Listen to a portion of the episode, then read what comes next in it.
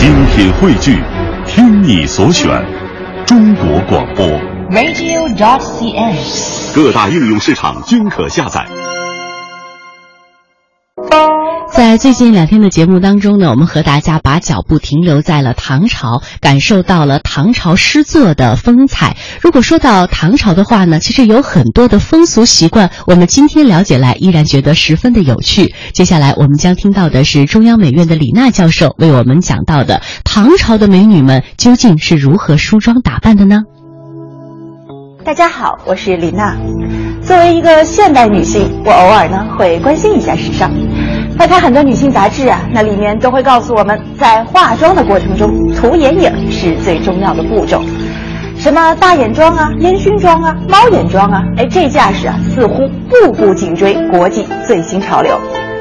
可您知道吗？在化妆方面，咱们中国唐代的女性啊，还曾经引领过国际潮流呢。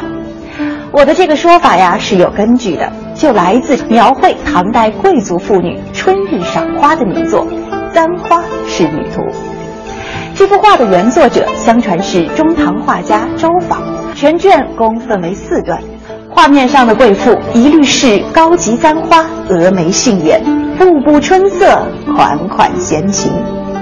不过这几位女士的脸型儿有点奇怪，比例不太正常。这额头的比例太大了，双眼呢几乎位于脸庞中部，还有这眉毛长得太雷人，又短又粗，像一对对小蝴蝶在美人的额头上飞呀飞。我告诉您啊，这可是当时最硬的妆容，它呢牵涉到两个重要的美容项目：开额和去眉。开额就是剃掉额上的头发，让发际线上移，额头显得很大；去眉呢，就是剃光眉毛，这样啊，就在额头上腾出了一大片空地。爱美的女人们就在这片空地上描摹出各种千奇百怪的人造美貌，像什么八字眉、连娟眉、鹅翅眉，还有长眉、阔眉、细眉。这样的风尚啊，还传到了日本。浮世绘中描绘的艺妓，很多都画着人工假眉毛。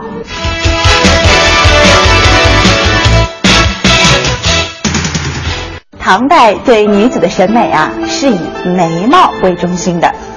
艺术史学者孟晖在《花间十六生》这本书中啊，详尽的介绍了中国女子画眉的历史。他说呢。我们忘记的是，在自己的历史当中，女性几乎从不在眼睛周围做功夫。人们重视的务宁是双眼上方的那一对眉毛。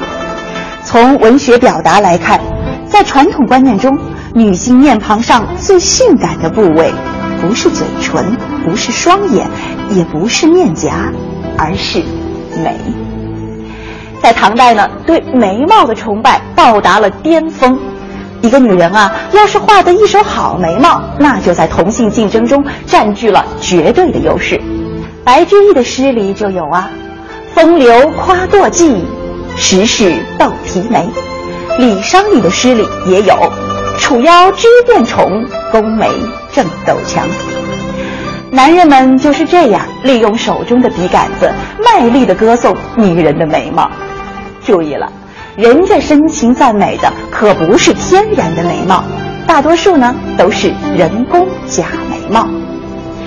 至于画眉的过程，那更是性感至极。镜中重画远山眉，春睡起来无力。像这样的句子啊，在唐诗宋词中俯仰皆是。对着镜子画画眉毛，这本来只是个寻常的化妆程序。怎么就让古代的男人如此着迷呢？原因大概就在“女为悦己者容”这句话中。女人画眉是为了被观看、被欣赏，是为了取悦、讨好心上人。